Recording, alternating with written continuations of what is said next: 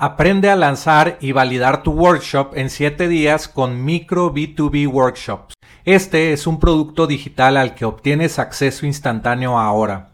Aprenderás cómo empresas exitosas de SaaS, agencias y freelancers están utilizando workshop en línea pagados para aumentar el valor de por vida del cliente, disminuir la cancelación de tus clientes, podrás obtener la guía paso a paso para obtener el máximo beneficio de tus workshops. También te enseñaré a crear el funnel de tu workshop para que vendas educación en línea desde tu propio dominio todos los días. Entra a enlac.ee e diagonal micro para comprar micro B2B workshops.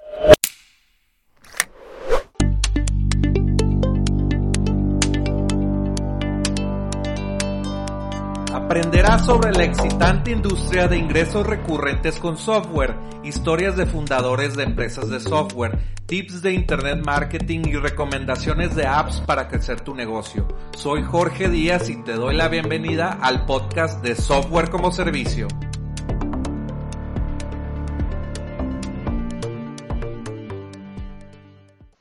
Bienvenidos al podcast de Software como Servicio. Este día tengo a José Salamé y Joe Cohen de Cometia y Dingbit. ¿Cómo están? Muy bien, Jorge. Muchísimas gracias por, por la invitación. Encantados de estar aquí. ¿Cómo estás, Joe? También muy bien. Muchísimas gracias. No, pues muchas gracias por estar en esta conversación eh, donde pues van a compartir sus empresas o su empresa de software como servicio en especial que es Cometia. Eh, vamos a llamarle el Shopify mexicano si, si no es odiosas las, las comparaciones, ¿verdad? Entonces, pues nos gustaría que nos cuenten eh, pues su historia en Internet, cómo inició Dingbit, cómo inició Cometia y sus otros proyectos más, ¿verdad? Buenísimo. Claro, perfecto. Si, quieres, te cuento un poquito de Dingbit. Ahorita Joe entra en detalle en materia con, Cometia, que creo que es, lo más importante hoy. Eh, Dingbit es una agencia digital. Justamente en unos días, el 10 de septiembre, cumplimos 10 años de haberla, eh, de haberla creado. Eh, somos totalmente mexicanos. Empezamos, te digo, hace 10 años en México. Eh, nos hemos destacado mucho a través del tiempo por la calidad de los entregables y, los productos increíbles que desarrollamos, ¿no? Principalmente nos dedicamos al tema de marketing, desarrollo y diseño digital. Y hace un año y medio abrimos nuestra oficina en España, ¿no? En Madrid, donde también tenemos operaciones. Eh, el equipo es, un gran equipo, creemos que el equipo es lo más importante. Y bueno, a través del tiempo eh, llegó la necesidad de desarrollar un, e-commerce. Eh, cada vez llegaban clientes nuevos que necesitan un e-commerce. Y encontramos eh, ese hilo conductor en que todos los e-commerce tienen el mismo back, ¿no? Tienen, tienen inventario, tienen métodos de pago, tienen productos, tienen clientes, tienen muchas cosas. no tenía sentido reinventar la rueda, ¿no? Y de ahí es de donde nació Cometia hace, hace algunos años también.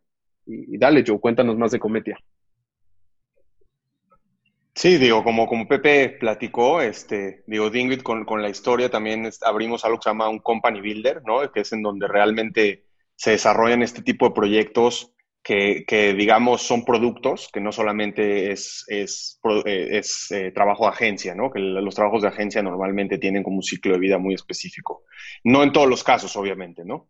Em, entonces, eh, digo, en este, en este Company Builder lo, lo, que hacemos es que hay, hay muchas cosas como agencia que nos vemos, como, como platicaba Pepe, haciendo muchas veces, ¿no? Repitiendo, repitiendo, repitiendo. Y hace seis años, más o menos, este, pues, eh, no, no habían las opciones que existen hoy, ¿no? Hace seis, seis siete años más bien, no, fueron seis, seis años. Entonces empezamos desarrollando nuestro primer, nuestro primer, este, e-commerce, que era para, para, uno de nuestros clientes, donde nosotros teníamos que hacer todo de cero, ¿no? No, no habían soluciones SaaS fuertes todavía en México que tengan las integraciones necesarias, que tengan, eh, que, este, que se soporten idioma ni siquiera, o sea, no había idioma, no había nada, ¿no? Todos estábamos, estábamos completos, no había nada en pesos, por ejemplo. Y fue donde empezamos este, a conocer y a hacer varias, varias alianzas alrededor con empresas de pago. ¿Y había procesadores de pago? De pago? Había cero, es, lo que le iba a decir, había cero procesadores de pago. Eh, el único que estaba en ese momento eh, fuerte era PayPal. Realmente nuestra historia de e-commerce viene muchísimo antes, ¿no? Nosotros empezamos a hacer e-commerce desde casi, casi el segundo mes, bueno, el segundo, los primeros tres meses que empezamos a trabajar juntos, ¿no? Hace ya casi 10 años. Incluso una de las páginas que, que, arrancamos ahí, que es Directed, de, que es la, la, marca de Viper, ¿no? De las alarmas Viper de coches, este, tuvo nuestro e-commerce por casi, casi seis años. Y tenían, teníamos las integraciones con PayPal, ¿no? Y lo que existía en ese momento, que para nosotros era aquí en México PayPal. Todo lo demás era un pain integrarlo o tenías que tener algún tipo de contrato enterprise o tenías que ir directamente al banco, ¿no? Que eso es, imagínate ir al banco. Pues hoy en día creo que lo interesante es que pues empezaron a salir este, este tipo de empresas como Conecta, donde tenemos una relación muy, muy buena con ellas, ¿no? Eh, y, con todos los demás, incluso con PayPal, ¿no? Nos empezamos como a relacionar muchos con, con ellos y empezamos a, a crear este ecosistema en donde a nosotros como agencia nos servía el producto. Eh, nos dimos, un día nos dimos a la tarea de decir, bueno, ¿sabes qué? Pues esto puede convertirse en un, un, producto que lo pueden usar otras personas, que no solamente seamos nosotros, ¿no? Entonces eh, lo decidimos convertir en ese día en un SaaS y lo abrimos como un producto para, para, para todo el mundo, ¿no? Para el que lo necesite usar. Eh, y otra vez, es un, un, producto que está completamente, digamos, naturalizado y pensado para, para, Latinoamérica, ¿no? Específicamente empezó para México y, y lo empezamos a extender, ¿no? Para, para otros lugares del mercado. Todo esto con el input de la agencia, ¿no? Al final, eh, de, ahí es donde viene mucho la inspiración, ¿no? Que es la agencia está constantemente en constante eh, evolución, ¿no? Y, se, se, tienen que agregar cosas nuevas o queremos nuevos requerimientos y los empezamos a agregar, ¿no? Sí, me imagino que les piden muchos tipos de apps en, en Dingbit, no sé, e-commerce hasta, no sé, marketplaces. No, no, eh, todo lo que se te ocurra. O sea, hemos desarrollado obviamente desde páginas muy sencillas y demás hasta, hasta softwares para líneas de producción en plantas automotrices, ¿no? O, o, RPs bastante, bastante elaborados que incluso pueden llegar a tener muchísimas integraciones, ¿no?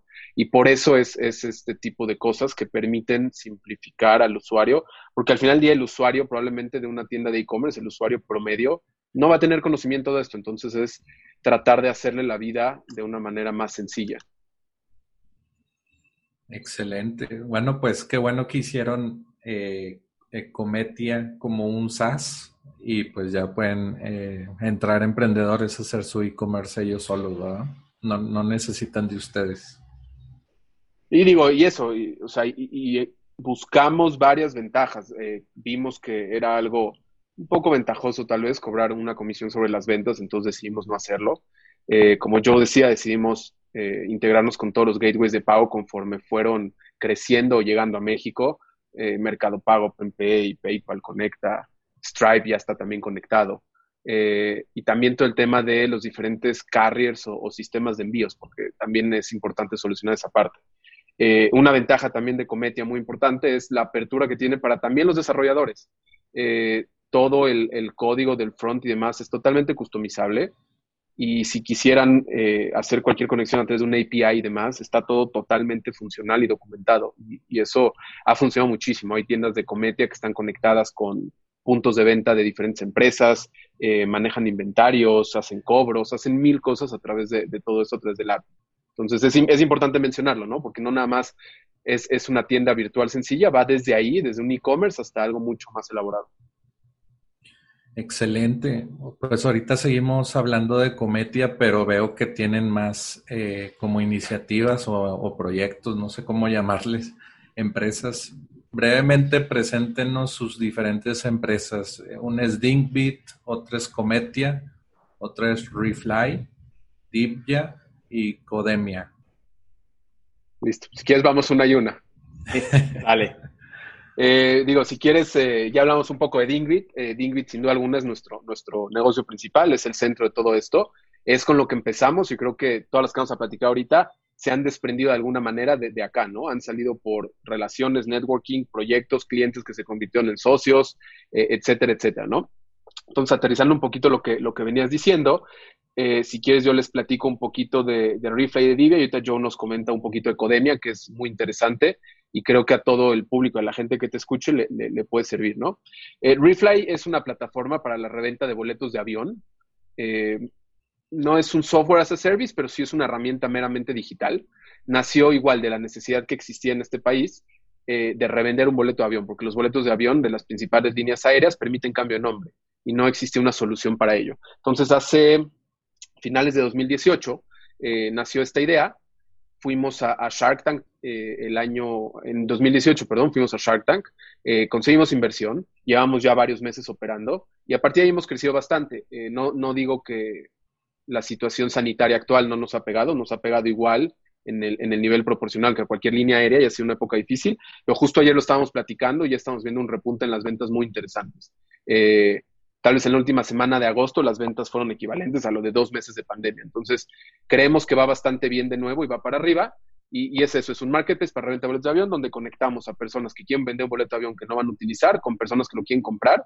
Y en la mayoría de los casos el precio es mucho más barato. Y en muchos casos hay disponibilidad. Un ejemplo, cuando es el Super Bowl, por ejemplo, y la gente se quiere a Las Vegas, muchas veces en las aerolíneas ya no hay boletos y aquí todavía eh, hay inventario disponible, ¿no? Eh, si quieres darle de Divia, Joe. No, igual, igual una cosa, una cosa interesante es que nosotros nos encargamos de la operación completa de la transmisión entre los boletos. Entonces lo hacemos lo más seguro posible para los dos lados. Somos completamente imparciales, pero eso quiere decir que nos aseguramos que la persona que compró el boleto se suba en el avión y vuele. Entonces, creo que es una de las cosas como más importantes de, este marketplace, ¿no? Es cuando le vas a comprar el boleto de avión a alguien, pues no tienes, tienes como esa incertidumbre. Entonces, nosotros aseguramos el proceso hasta que literalmente se, se, se, cumplan las dos partes, ¿no? Hasta que la persona vuele y, y, y, la persona recupere dinero, ¿no? Que hoy en día es muy difícil, las aerolíneas nos tienen, nos tienen muy, muy agarrados por ahí. Pero bueno, bueno Nas, en ese tema es interesante, desarrollamos que, que es relevante hay aplicaciones móviles, está el, sistema en la nube, está eh, todo el back office de operación. La mayoría de las operaciones son, son automatizadas. Eh, hay ciertas partes en las que sí intervienen equipos manuales como verificación de datos y demás, que es algo muy relevante en este caso, pero tratamos de automatizar la operación lo más posible y como dice Joe, darle certidumbre y confianza. Perdón. ¿Solamente venden en México? Es una muy buena pregunta. Justamente empezamos en México, empezamos a buscar entrada de mercado en, otros países, pero nunca de forma, eh, de manera formal, estamos por ahí, pero nos han llegado de manera orgánica vuelos de todo el mundo. De hecho, tenemos bastante crecimiento en España. En España han habido bastantes vuelos publicados y varias ventas. Eh, en Europa en general y en Latinoamérica ha habido un par también. Excelente. De hecho, este producto Refly me, recuerda a otro producto que se llama Cheap eh, Scott. Bueno, no me acuerdo cómo se llama, pero Scott Cheap Flights, creo que ese es el nombre correcto.com, y él manda como ofertas o algo así de, a toda su lista de correos y tiene una membresía donde cobra 60 dólares al año o algo así y te da más, más seguido esos. Entonces, eh, todo ese mundo de los negocios de, de viajes está, Está muy interesante. y de apoyar a la gente, la que la gente no pierda dinero por, esos boletos que por cualquier razón no va a utilizar, ¿no? eso es muy importante. Poder comprar un buen precio y poder perder lo menos posible. Exacto. Pues, bueno, falta que hablen de los demás, Divya y, y Codemia, que se me hacen... ¿Quieres darle a Codemia? y Si quieres, vamos con Codemia. Codemia este, es, es realmente es un, ha sido un brazo derecho en todo lo que, lo que, en lo que nosotros nos enfocamos sobre el mundo de desarrollo. Otra vez, cuando nosotros empezamos hace 10 años eh, en la agencia, el, el, mundo del desarrollo en México no se escuchaba tanto. Había mucho, había muchísimo, pero estaba muy esparcido por muchos lados. O sea, como que no había centrales, no existía nada que centralice a la gente que está en el mundo de los, de, de, de, de los programadores, ¿no? Y incluso para nosotros como agencia llegaba a ser complicado poder encontrar a gente que pueda trabajar y que tenga cierto expertise, ¿no? Porque parecía como si todos estábamos en un mundo muy indie o muy enterprise. O sea, no había como, el, como este mundo medio que hoy en día... Exacto, que hoy en día ya creció, ¿no? Hoy en día ya no, no, lo podemos comparar con lo que era hace 10 años. Entonces siempre tuvimos este gusanito de que, eh, de, que, pues sabemos de dónde viene la educación de la universidad, ¿no? Y, y, lo que uno puede llegar a aprender en la universidad, que hay ciertos límites, ¿no? Hoy en día la tecnología se mueve muy rápido y no solamente la universidad, cosas extras no pueden llenar ese movimiento tan rápido, no, no se mueven tan rápido como la tecnología, ¿no? Entonces siempre tuvimos el gusanito de meternos en el tema de la educación y con Codemia fue lo que, lo que hicimos, meternos en el tema de la educación para, que, para poder ayudar a mucha gente a que empiece y arranque. Tenemos un déficit aparte muy, muy grande de programadores en, en México, es un hecho, tenemos un déficit gigante. Eh, contra realmente hacia donde tenemos que llegar y compararnos con el mundo, ¿no? Entonces, lo que queremos hacer, nosotros siempre quisimos apoyar eh, al, crecimiento de, desarrolladores desde cero, ¿no? Entonces lanzamos, arrancamos con algo que, era como un bootcamp y ese bootcamp se acabó convirtiendo, este, junto otra vez, como cuenta Pepe, con, otros socios. Eh, de hecho, ahí Leo es el que se, encarga de, dirigir esta, esta, eh, la, empresa y la verdad, este, se convirtió en una academia. Eso es, nosotros lo llamamos una academia, ¿no? Que es literalmente una academia de código. O sea, sí, sí se aprenden cosas alrededor, pero es más como la vida de un programador. Y es gente que entra, tenemos varios niveles, ¿no? Pero tenemos desde los que entran en cero y, los acabamos colocando en una empresa que ya están trabajando en, en, en cuatro, tres meses. Entonces, eso para mí, que, yo, yo incluso escucho eso, que son cosas que hoy damos por hecho, ¿no? Que es lo mismo que, pasa con los pagos y el tema de, del e-commerce, ¿no? Que ya damos cosas por hecho. Hoy en día ya existe Conecta, ya existe Stripe, existen varias empresas en, en el mundo, ¿no? Pero si, a mí hace 10 años me hubieran dicho que existía esa posibilidad, probablemente hubiera sido lo primero que hubiera hecho, ¿no? Digo, yo tengo mucho más tiempo programando, pero probablemente si me hubiera interesado, me hubiera metido directamente a uno de estos programas, a aprender en tres, en, tres cuatro meses que, y, poder empezar a trabajar en una empresa seria, ¿eh? porque no es que estamos hablando de que salen de ahí, entran en una agencita o algo por el estilo. Tenemos, tenemos perfiles que han entrado a empresas, startups grandes en México, desde, digo, Line, eh, digo, muchísimo. ¿Cómo se llama este? Las motos. Eh, Montepiedad. Conduce, Montepiedad, ¿no? O sea, que, realmente eso, eso, es, eso es como nuestra motivación. Queremos cambiar la vida de las personas y también llevar a este mundo a la tecnología, ¿no? Traerlo más, acercarlo muchísimo más a México, que creo que es de las cosas más, más, más importantes.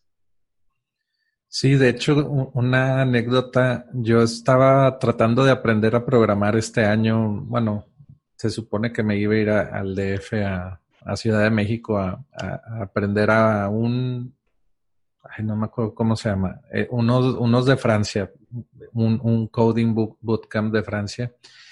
Y son tres meses y Ruby on Rails y todo ese, ese rollo, pero pues sí, es muy importante programar porque te permite pues crear, no sé, tu software como servicio, tu idea, tu MVP. Justo, justo, justo destacando eso que dices, digo, ya no tienes que venirte a la Ciudad de México, ya de, por sí ya lo hacíamos, pero ahorita ya transformamos toda la operación remota, entonces funciona muy bien.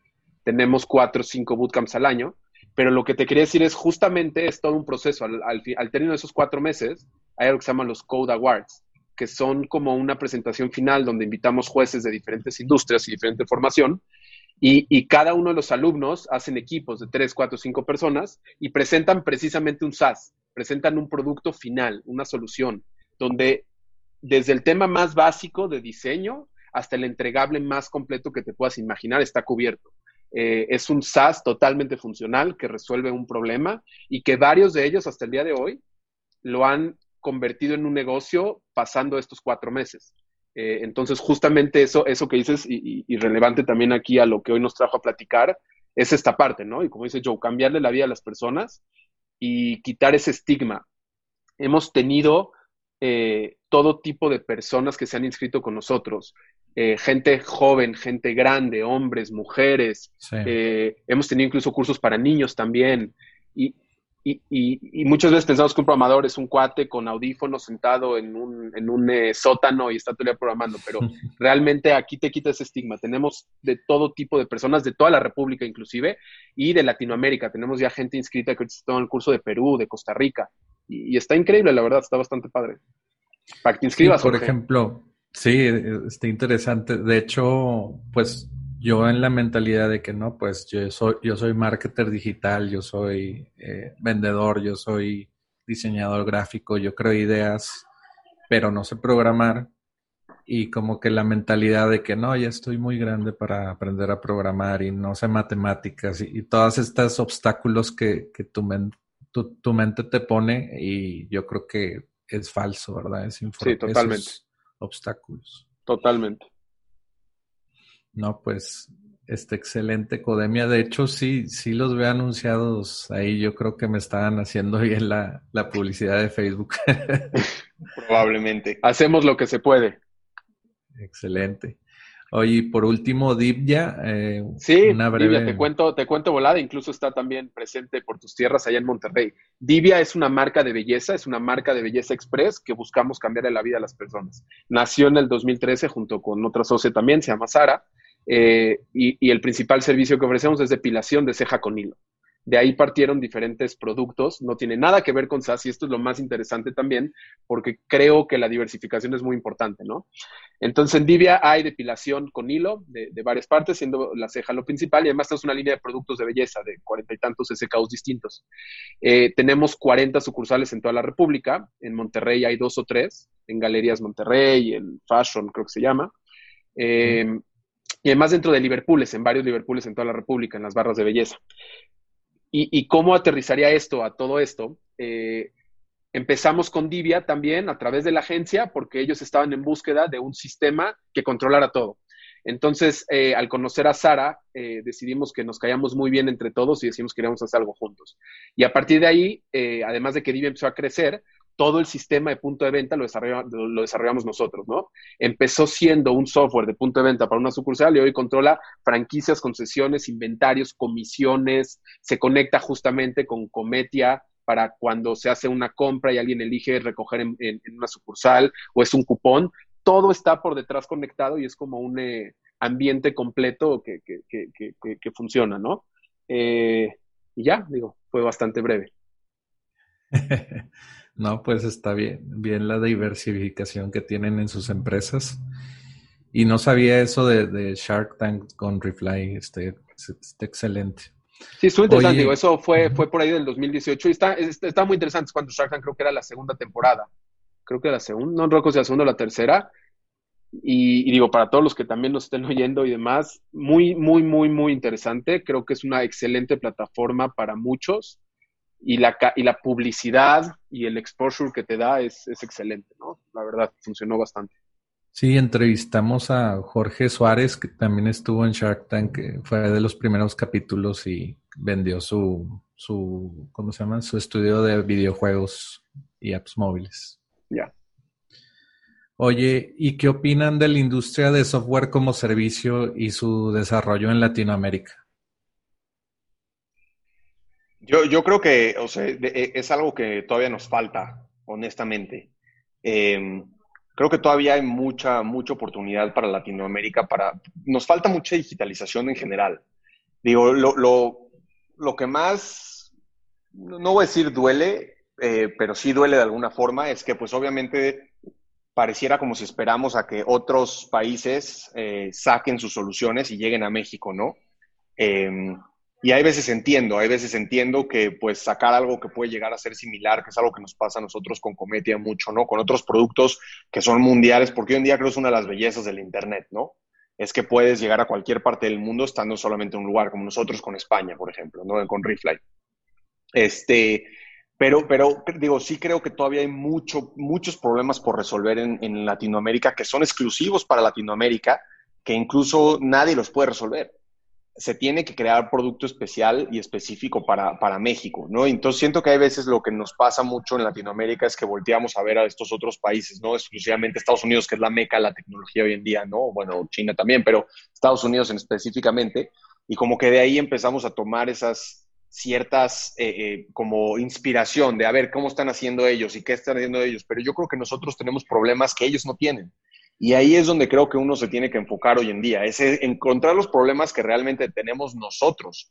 ¿Qué, qué, pasa en Latinoamérica que no pasa allá? Y uno de estos, estos, estos ejemplos, digo yo, este, sé que no tiene que ver con software as a service, pero tiene que ver con, con un poco el tema de los servicios, es, vamos a suponer, Rappi, ¿no? Rappi vino a solucionar algo para Latinoamérica que, probablemente, digo, sí funcionaba también en Estados Unidos, ¿no? Ya existen varias empresas allá, pero ellos lo resolvieron a la forma latinoamericana, lo que a nosotros nos dolía, ¿no? Entonces creo que es como oportunidades como esos, sigue existiendo muchos para poder eh, solucionar nuestros problemas o nuestras, nuestras adaptaciones de lo que nosotros hacemos distinto, ¿no? En, Latinoamérica. Incluso lo que hacemos igual, ¿no? Sí, no, pues eh, soluciones como de, de facturación y todo eso, ¿no? Es muy interesante eh, APIs de facturación. De, no, y más con, lo complicado que es. O sea, la verdad es que lo conozco por adelante y por atrás el tema y, es complicadísimo. Alguien, alguien que no es un software de un tercero y trata de facturar desde el portal del SAT, probablemente tenga que hacerlo cuatro veces y a la quinta le quede bien. Y, por eso justo tiene muchísimo valor todas esas SaaS de, facturación, de manejo de inventarios, de ERPs, etcétera. Este podcast está patrocinado por De Cero a MVP. Gracias por escuchar mi podcast. Hoy puedes aprender a cómo vender por Internet tu producto, servicio, app o curso en línea. Deja que tus clientes voten con su cartera y prevende antes de crear tu negocio.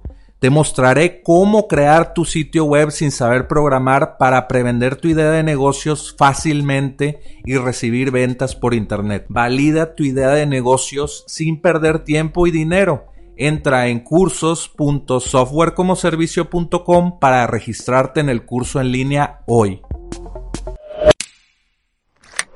Eh, sí, hay soluciones como de WhatsApp eh, para Latinoamérica que estamos, están resolviendo los problemas, eh, esas soluciones, por ejemplo, CRMs o, o hasta, ¿cómo se llama? Eh, e-commerce, pero eh, específicamente para WhatsApp. Este, sí, soluciones de pago, todo. Sí, voy, voy a hacer un podcast con, con, con otro que es de e-commerce de WhatsApp, está interesante. Pero sí, hay mucha, mucha, pues es un terreno eh, que se, está muy virgen o está listo para que lo siembren los, los programadores o los emprendedores, ¿verdad? De, acuerdo. Eh, otra? Bueno. Oye, y la siguiente pregunta es, ¿necesitamos enseñar a crear negocios de software como servicio a nuevos desarrolladores? ¿Crees que esto sea necesario o, o, por ejemplo, ustedes cómo, cómo lo hicieron para descubrir SaaS o, en, qué, en qué se inspiraron, ¿verdad? A ver, creo que al final del día, y yo y yo lo hablamos eh, hace, no me acuerdo, hace algunas semanas, es los que más éxito han tenido y van a tener siempre son aquellos que resuelven un problema. Eh, y de eso no hay duda. Y creo que de ahí nace uno o todos los SaaS que hoy en día existen, ¿no? Y respondiendo un poco más en específico tu pregunta, pues, sin duda alguna yo creo que hay que hay que enseñar cómo crear esos servicios a los nuevos desarrolladores. Eh, tampoco necesitamos un overflow de SaaS en, México, ni en Latinoamérica, ni en el mundo, y hay muchas vacantes en SaaS muy interesantes ya también hoy en día, pero sin duda alguna necesitamos más proyectos. Para que haya más proyectos eh, exitosos, tiene que haber muchos más proyectos que comiencen, ¿no? Creo que, y, de hecho tú y yo lo platicamos, Jorge, tú y yo usamos N cantidad de servicios de, empresas que no son mexicanas, que muchas de ellas son europeas o tal vez son eh, de Estados Unidos. sí y, también ya está bastante avanzado, pero sin duda alguna, si nos vamos a pensar, creo que todos nosotros somos una cantidad de servicios de terceros, de SaaS y demás, que no son mexicanas, y sería muy interesante ponernos destacar en esa parte. Hoy en día, con, Internet y con todo lo que hay, ya no hay barreras de, fronteras con nada. Entonces, sin duda alguna, creo que sería muy importante, y creo que el reto es, es un reto que tenemos nosotros, tienen todo el mundo, y no veo por qué no deberíamos de, cumplirlo, ¿no? Es súper importante. Sí, y lo que estamos viendo es que los, las compañías de Estados Unidos no se interesan por, por venir a México hasta un nivel muy, que ya están muy grandes ellos, ¿verdad? Yo, yo creo, yo creo, yo creo hoy en día, eh, o sea, definitivamente depende del mercado. Creo que hoy en día hemos, en México se ha escuchado ya como una zona más de impacto que antes, ¿no? Definitivamente. Eh, y se han dado cuenta las, las empresas porque pues entra Amazon acá. ¿No?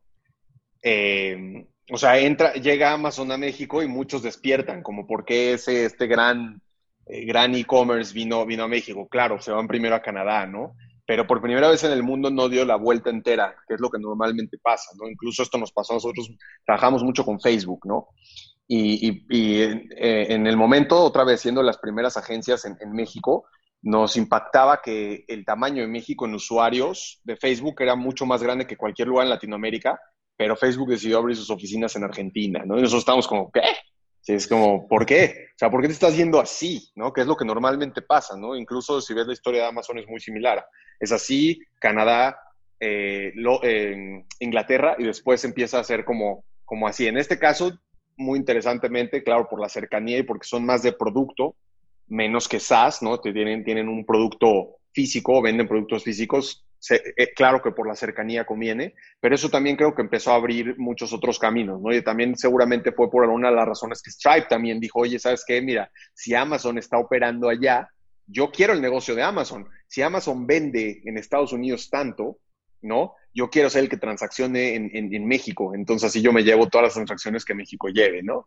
Y seguramente es una de las razones por las que empujaron también a llegar acá. Creo que uno se empuja a otro mientras van viendo que hay, que hay la oportunidad acá, ¿no? Entonces creo que poco a poco, mientras más eh, startups unicornio, que yo creo que van a empezar, vamos a empezar a ver, yo creo en los próximos 10 años, muchos más startups latinoamericanos eh, de SaaS y de, otras cosas, eh, ser, ser, ser unicornios, porque hay mucha oportunidad todavía aquí. Entonces, sí, esperamos, espero que, no, que, que, dejamos de ser los últimos ya. hay que, y eso, sí, hay que ponerse las pilas. No, pues eh, está interesante porque esta plataforma de software como servicio.com pues le está dando la información a, a, mexicanos, a chilenos, a colombianos y pues esperemos que se acelere el proceso con estos podcasts que estamos haciendo, ¿verdad? Oye, y ustedes ayudan a vender en línea con Cometia, ¿verdad? Y la pregunta es, ¿cómo ven el futuro del e-commerce en México? Por ejemplo, llegó Stripe eh, México y puso oficinas en México, que eso estuvo genial, yo creo. No sé qué opinan. Ahí estuvimos en el lanzamiento. sí. Sí, fuimos justo, fuimos al lanzamiento. Y yo, yo lo mismo que te decía, creo que Stripe está siguiendo una, una vio una oportunidad específicamente con, según yo, son los que están eh, transaccionando este, para, para Amazon. Según yo, y, aparte, obviamente, pues que es, todavía hay mucho que desarrollar acá. Sin embargo, todavía creo que ya, no, ya no, importa tanto el tema de, del procesador, ¿no? Conecta y OpenPay y otros varios vinieron a resolver esto para, para México y lo resolvieron, la verdad, excelente. Y son excelentes proveedores de servicio este, que, que han logrado hacer que el e-commerce despegue para todos. ¿eh? Estoy hablando todo, aerolíneas, todo, ¿no? Antes de que Stripe llegue.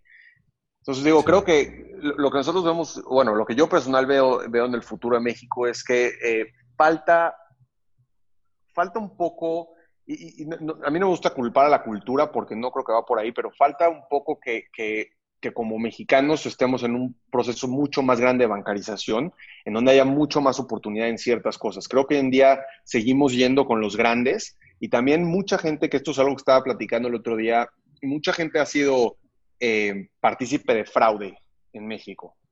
Y, esto ha generado una burbuja gigante de miedo en general, ¿no? Desconfianza. Esto lo podemos ver incluso con e-commerce que lanzamos desde la agencia, ¿no? Que la gente eh, literalmente para las primeras, la primera venta, hacen todo lo posible para contactar a la empresa de alguna forma, ¿no? Les llaman o un chat o quieren alguna interacción física o más física. Sí, o usan pago en Ox o lo que sea. Exacto, para bajar el riesgo, ya una vez que ven que es una empresa real y que sí llegan las cosas, ya se arriesgan por más cosas, ¿no? Pero, pero yo creo que también tenemos, nosotros siempre hemos tenido eso, tenemos ese tema de la confianza. Entonces vemos a Amazon que llega y con ellos sí confiamos, claro. cerrado, ¿no? A Amazon sí le compro. No, eso y falta de educación también, o sea, falta de educación tecnológica de alguna manera. Muchas personas creen que cualquier e-commerce que usa un gateway de pago guarda también las tarjetas de crédito. No dudo que haya los que lo hacen, pero obviamente si no tienes las buenas prácticas y demás, cualquier e-commerce normal de una marca reconocida no lo guarda y, mantiene los altos estándares de seguridad. Obviamente han habido breach de seguridad y demás, pero creo que es un tema de educación también, digo, reforzar un poco lo que Joe dice. Claro. Sí, y, que mucha gente no, no sabe qué es un SSL o, el, o el, lo que te sale en Chrome, que es el certificado de seguridad. El candadito, el candadito, es correcto. Verde, exacto. Es correcto. Entonces, digo, creo que todavía nos falta un poquito ese, pasar esa brecha y creo que se logra con, tiempo. Yo personalmente creo que el tiempo es lo que nos ayuda. Y también viendo y, que más gente se anime a hacerlos, que más, más gente se aviente, porque mientras más volumen tengamos y más casos de éxito tengamos, mucho más la gente empieza a confiar y se empieza a hacer como una bolita de nieve hasta que podamos lanzar nuevas marcas en México, que cada vez está dando más, ¿eh? en verdad, yo, yo, yo, cada vez lo veo más, cada vez hay marcas nuevas que se lanzan que se lanzan más. Hasta hoy en día, personalmente, yo no conozco más que un par de historias eh, fuertes de e-commerce en México que sean independientes. Normalmente se escuchan de marketplaces, pero de independientes todavía estamos muy lejos en la lista. Y si comparas con Estados Unidos, por ejemplo, o con Canadá, que han lanzado marcas completas que hoy en día venden millones de millones de dólares como marcas independientes. No hemos visto algo así todavía, un fenómeno muy grande en México a ese nivel. Entonces creo que eh, eh, era lo mismo que decía sobre el tema de la oportunidad. Donde yo lo veo, la oportunidad es que la realidad es que vamos para allá. Pandemia, no pandemia, sea lo que tengamos, la realidad es que la, forma de comprar online es la forma de comprar el día de hoy, comparando precios, viendo reviews, todo lo, confiando en las mismas comunidades de la gente que recomienda. Es la forma en la que el humano ha comprado toda la vida. Entonces, la naturaleza es que vamos a seguir yendo para allá. No, no, hay, no hay otra, no hay alternativa, digamos. Entonces, en, en, esta misma forma natural, creo que poco a poco vamos a ir acercándonos un poco más a esa realidad, ¿no? En donde, pues, sea obligado o no sea obligado, vamos a querer consumir por Internet la mayoría de los mexicanos. Y creo que hoy en día no pasa, ¿no? También hay, tenemos que hablar de ese tema un poco. Digo, obviamente en México el acceso a la tecnología y, al Internet todavía es, e, es bajo comparado a lo que es en otras partes del mundo, ¿no? Aunque cada vez se, va haciendo más barato.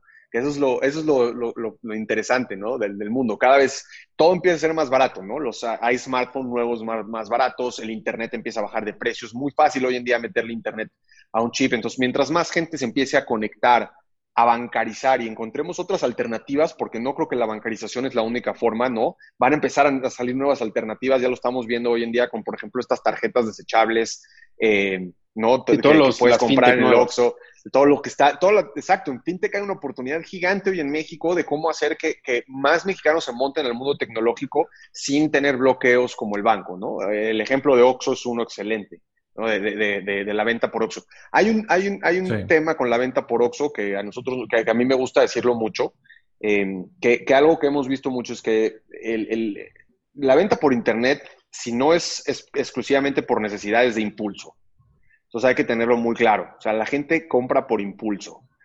Em, y lo que pasa a veces con los métodos offline es que, o como Oxxo, es que de, que hiciste la compra que vas a pagar, pasa mucho tiempo y hay un enfriamiento total de la persona que está comprando. ¿no? Ya lo piensa cuatro veces. Entonces ya, ya, ya lo piensas es porque dices, uy, pues mira, me costaba mil pesos esto, lo voy a pensar, tal vez me quería gastar esos mil pesos en otra cosa, mejor me los ahorro y hago bolitas el ticket de, de, de Oxxo y lo tiro a la basura y pues ya, se pierde el y a tal grado, o sea, hablando, de, hablando un poquito ahí de números y reforzando eso mismo, casi, casi el 70% de las operaciones que, se deciden pagar de manera offline no se concretan.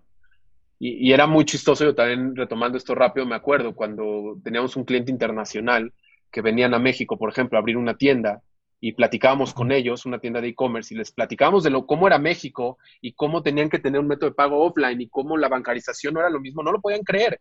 Era, o sea, hay lugares en el mundo, en Estados Unidos, e incluso en Guatemala también, por ejemplo, aunque no lo crean, que ya hay gente que no carga efectivo, todo pasa con tarjetas y todo funciona muy fácil y muy sencillo. Y, aquí estamos cada vez más, cerca, pero todavía creo que años luz de, llegar ahí. Sí, se me vino a la mente hasta una solución para Oxxo de que no, no sé, como un wallet como el de Starbucks y que, no sé, puedas pagar en línea y, ya como, como la gente confía en Oxxo, como dices tú, como o sea, si no me equivoco, ya hay, creo que ya hay una, creo que se llama Oxo Saldaz, o no sé cómo se llama, o sea, ya tienen soluciones también, ya tienen como tarjetas prepagadas y de débito y demás.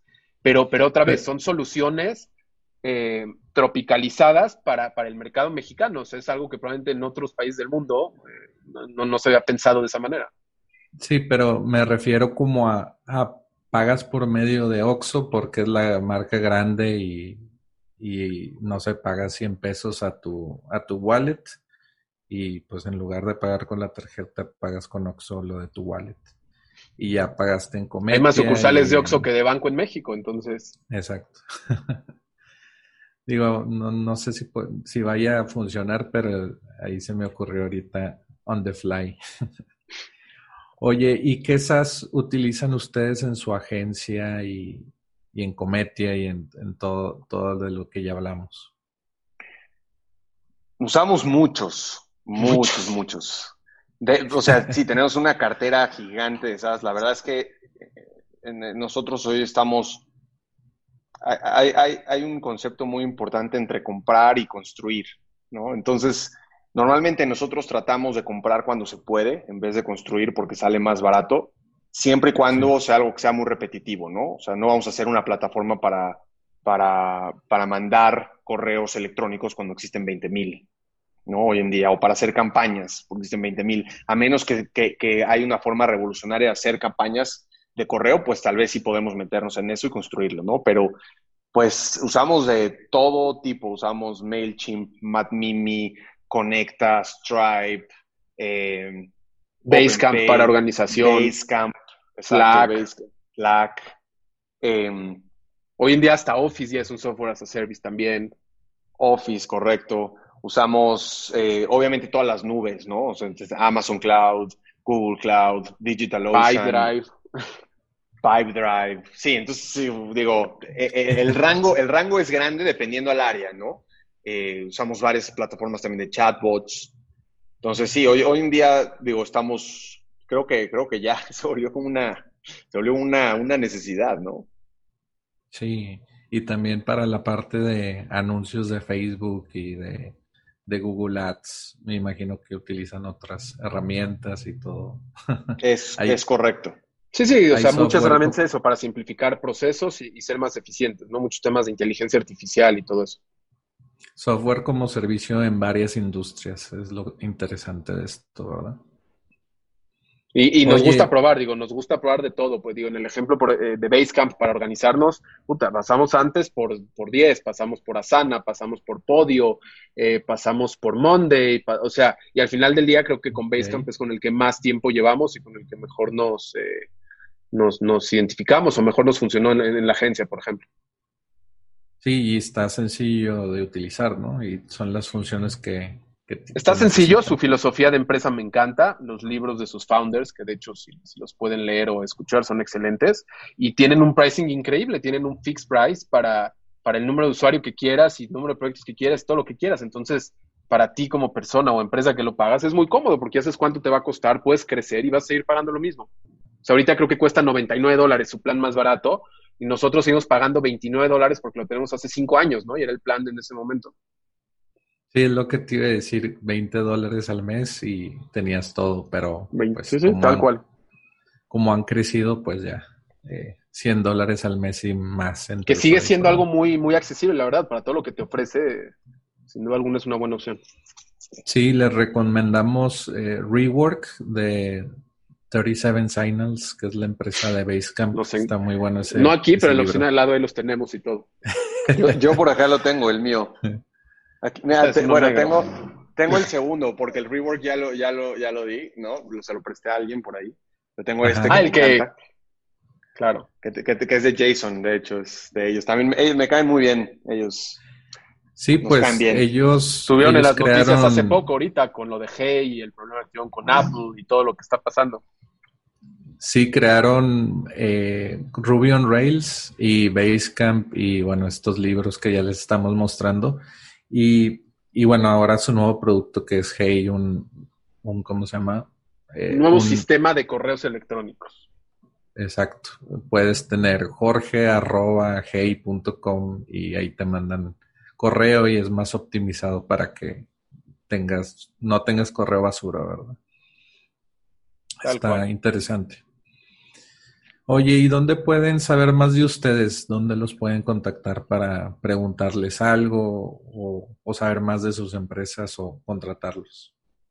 Yo creo que el súper ejemplo el tuyo, en, LinkedIn creo que estamos bastante activos, yo estoy como José Salame, o en Twitter también como Pepe Salame, eh, ahí con todo gusto lo que necesiten, o en la página de Dingwit está, están absolutamente todos los datos, incluso el teléfono, eh, ahorita que yo pase sus datos, pero decirles, lo, creo que hay muchos errores y muchos aprendizajes y muchas cosas, y si en algo podemos ayudar a, crecer un proyecto, eh, nos, daría muchísimo gusto. El tema del Company Builder, tenemos varias otros también como joint ventures de proyectos que, nos llaman la atención como SaaS, en los que también formamos parte por eso, porque creemos mucho en, las personas, en los proyectos. Y al final del día nos dimos cuenta, tenemos todo aquí adentro, tenemos los mejores desarrolladores, excelente marketing, eh, ganas, tiempo, todo. Entonces, creo que es una gran, gran oportunidad. Joe, tus redes. Excelente. Eh, sí, incluso igual, ¿no? O sea, me pueden encontrar en, Twitter o en, LinkedIn con Joe Cohen, por ahí estoy en los dos. Este, y pues sí, sí, sí, realmente ahí yo creo que por la agencia es la forma más fácil de, llegar a nosotros, eh, de cualquier forma, ¿no? O sea, es, ahí donde concentramos nuestra comunicación eh, para lo que tenga que ser para todas las empresas del grupo. Excelente. Oye, y últimas palabras para los emprendedores tecnológicos de Latinoamérica y que, que quieran lanzar SaaS.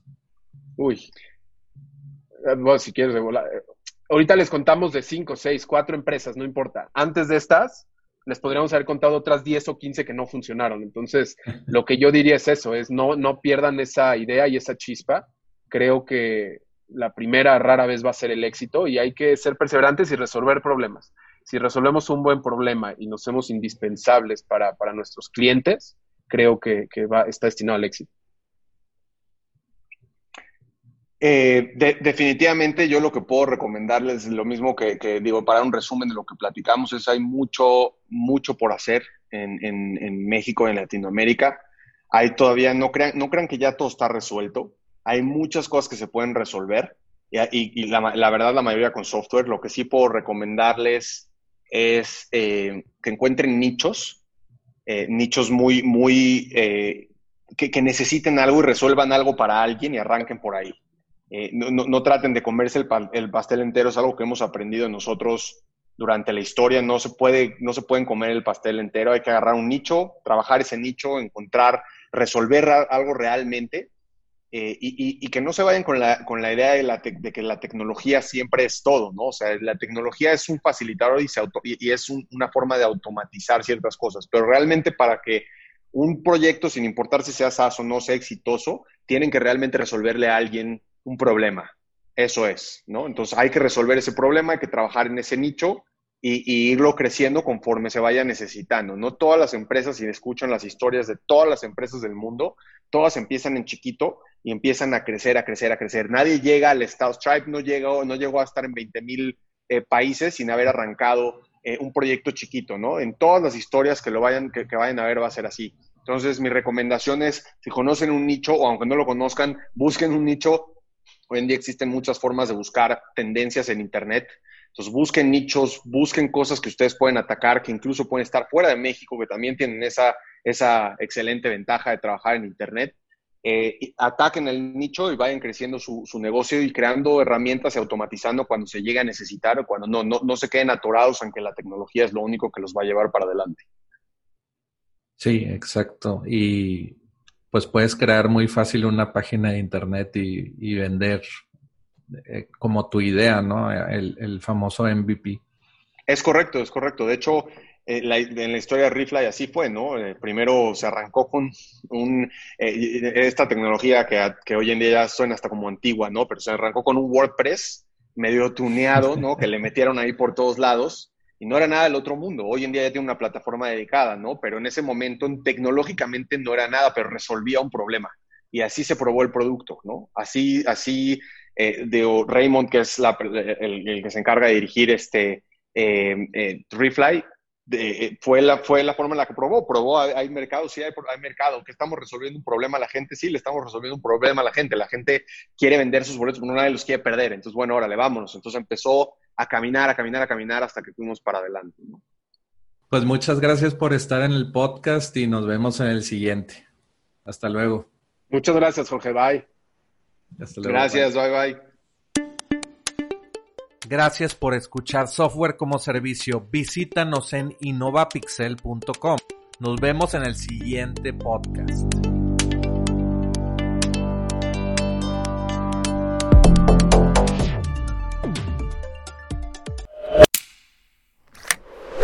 Aprende a lanzar y validar tu workshop en 7 días con Micro B2B Workshops. Este es un producto digital al que obtienes acceso instantáneo ahora. Aprenderás cómo empresas exitosas de SaaS, agencias y freelancers están utilizando workshop en línea pagados para aumentar el valor de por vida del cliente, disminuir la cancelación de tus clientes, podrás obtener la guía paso a paso para obtener el máximo beneficio de tus workshops. También te enseñaré a crear el funnel de tu workshop para que vendas educación en línea desde tu propio dominio todos los días. Entra a enlac.ee e diagonal micro para comprar micro B2B workshops.